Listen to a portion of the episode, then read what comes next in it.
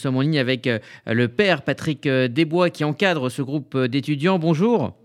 Bonjour. Vous nous parlez depuis le, musée d'art et d'histoire du judaïsme pour la dernière étape hein, de cette semaine de voyage.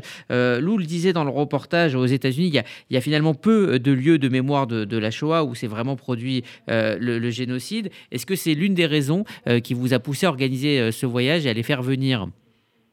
Oui, parce que lorsqu'ils entendent Paris, ils pensent à tout sauf la Shoah.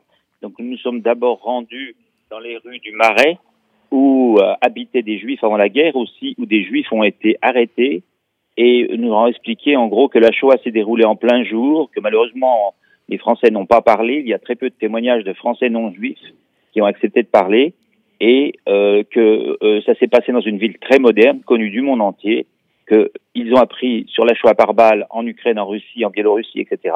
Mais que la Shoah à Paris, malheureusement, s'est passée à Paris. Oui, c'est peut-être aussi une, une, autre manière euh, d'en parler, puisqu'il y a euh, visité euh, les camps d'extermination. mais est-ce que là, le, sentiment est quelque part différent de, de, visiter une, une, ville normale où se sont passées des, des atrocités? Oui, ce qui les a beaucoup frappés, c'est aussi de ne pas visiter que le centre-ville, d'aller à Drancy, d'aller à Saint-Ouen, de rencontrer Yvette, une survivante, qui a raconté longuement comment elle était engagée pour sauver des enfants juifs avec d'autres résistants. Euh, donc, euh, je dirais, ils ont été en, première ligne pendant tout ce voyage, je dirais, sur le terrain de la Shoah, dans une ville qui aujourd'hui est moderne et qui n'est pas réduite à Paris, où il y a aussi eu des banlieues où des Juifs ont été aussi arrêtés. Alors, Lou Cohen. Alors, euh, plusieurs étudiants ont été très émus lors de leur visite des plages du débarquement et du mémorial. C'est évidemment un lieu très important dans la mémoire collective des, des Américains. quelle a été la visite ou la rencontre qui les a plus marqués en plus de, de ce lieu? Je crois aussi qu'ils ont rencontré une survivante yazidi qui est venue exprès d'Allemagne où on vient avec elle de gagner un deuxième procès contre deux femmes de Daesh qui l'avaient mise en esclavage et cette femme leur a raconté les viols commis par les islamistes et a donné la liste de tous les islamistes qu'il avait achetés et revendus et violés. cette femme était très digne, ils n'en revenaient pas qu'une femme dise devant des jeunes étudiants aujourd'hui euh, comment ça se passe un génocide aujourd'hui.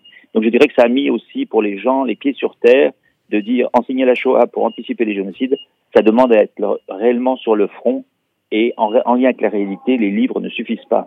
Oui, parce qu'il faut rappeler que votre association Yahad Inunum, euh, Retour à la vie, euh, aide euh, des, des yézidis à, témoigner. vous faites un, énorme travail pour, pour documenter le, génocide, le génocide de 2014 des yézidis et, notamment à travers donc, de très nombreux témoignages que vous enregistrez. vous étiez donc hier à, Drancy, dans ce lieu chargé de, mémoire, mais aussi c'est un lieu qui résonne avec la difficulté d'enseigner euh, la Shoah. Euh, quels conseils euh, donner aux enseignants de ces zones prioritaires si ils rencontrent des élèves réfractaires? C'est plus un tabou aujourd'hui de dire qu'il y a des lieux en France où on ne peut pas enseigner la Shoah.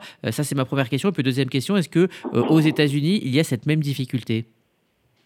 Donc moi, le conseil que je donne, c'est que les nouvelles générations, qu'elles soient réceptives ou non réceptives, ont du mal à intégrer toute la grande histoire. Ça devient l'histoire de l'arrière-grand-père donc moi, je, les focalise sur le crime. C'est qui a tué qui?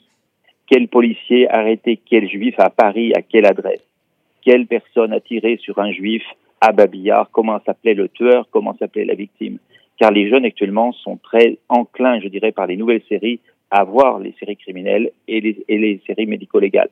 Donc je dirais que si on les prend en leur montrant que c'est un crime qui était commis de façon sur des civils, de façon totalement injuste, qu'on assassinait, que ces gens-là assassinaient les bébés comme les grands-mères, alors qu'ils étaient des jeunes Allemands, parfois éduqués, euh, ou bien des policiers qui avaient fait leur formation policière à Paris ou en Allemagne ou ailleurs, si on rétablit l'histoire criminelle à la base, je pense qu'on peut intéresser des jeunes et ils verront que ça se connecte avec les crimes commis aujourd'hui par les islamistes ou par des gens d'autres groupes d'extrême droite en Amérique. Donc, euh, je dirais, le crime de la, les crimes commis par la Shoah sont malheureusement la, marque de fabrique qui est recopiée aujourd'hui à l'infini dans des idéologies différentes.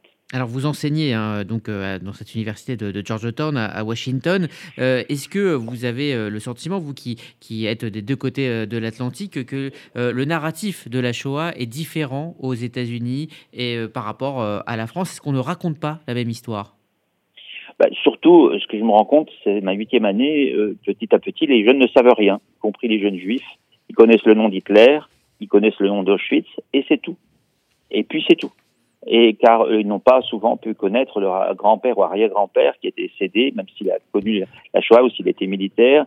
Donc je dirais qu'il faut commencer de zéro, et comme je le dis, il faut d'abord les intéresser à une histoire criminelle qui est aujourd'hui une marque de fabrique mondiale, copiée par les groupes les plus différents. Ce qu'a fait Hitler aujourd'hui, c'est lui malheureusement la marque mondiale de crimes et de génocide. Et donc, je, je, je crois que si on s'y prend comme ça, cela va. Sinon, moi j'avais des étudiants du Mexique, j'avais des étudiants d'Éthiopie. Vous imaginez bien que de là-bas, s'ils ne comprennent pas comment ça peut aider à lutter contre les crimes organisés aujourd'hui dans leur pays, Bon, c'est intéressant d'apprendre ce qui s'est passé en Europe il y a longtemps, mais ils vous diront, nous aussi, nous avons beaucoup de fusillades et de meurtres aujourd'hui. Lou, Cohen. Après toutes ces visites et rencontres ces derniers jours, quelles ont été les principales interrogations des élèves? Est-ce qu'il y a des choses qui les ont vraiment marquées ou surpris? Ils étaient surpris. Ils étaient surpris de, l'imam Chalgoumi. Ils disent qu'ils n'ont jamais vu un imam qui parle comme ça et que les discours sont beaucoup plus soft euh, en Amérique. Ils ont été surpris aussi de la survivante juive qui a raconté en détail ce qui s'est passé jour après jour pour elle et de la surveillance des vies. Donc j'ai été surpris, je dirais, de voir qu'il n'y avait pas de langue de bois. Nous avons tout fait pour leur faire rencontrer des orateurs qui ne racontaient pas l'histoire de la Shoah, mais qui étaient sans langue de bois, en leur disant aussi toute la zone grise, qui est des gens qui étaient moitié coupables, moitié victimes, qui ont collaboré, qui ont aidé. Donc euh, je pense qu'ils se sont confrontés beaucoup plus à la réalité que ce qu'ils avaient jamais fait. Bien, merci, euh, merci Père Patrick Desbois, donc vous qui, êtes, qui êtes pardon, à, l'initiative donc de ce voyage donc de vos étudiants euh, américains à Paris pour euh, évidemment. Et, je, terminerai en disant il est important, il est important que les gens se rendent compte qu'on peut venir étudier la Shoah en Europe de l'Ouest dans les rues de Paris, car elle s'est aussi passée là. Il n'y a pas eu qu'Auschwitz, il y a eu des listes et des listes de gens qui ont arrêté des juifs à Paris, sachant très bien que quand on arrêtait des bébés, on savait la destination finale. Merci à vous et Shabbat Shalom à tout le monde.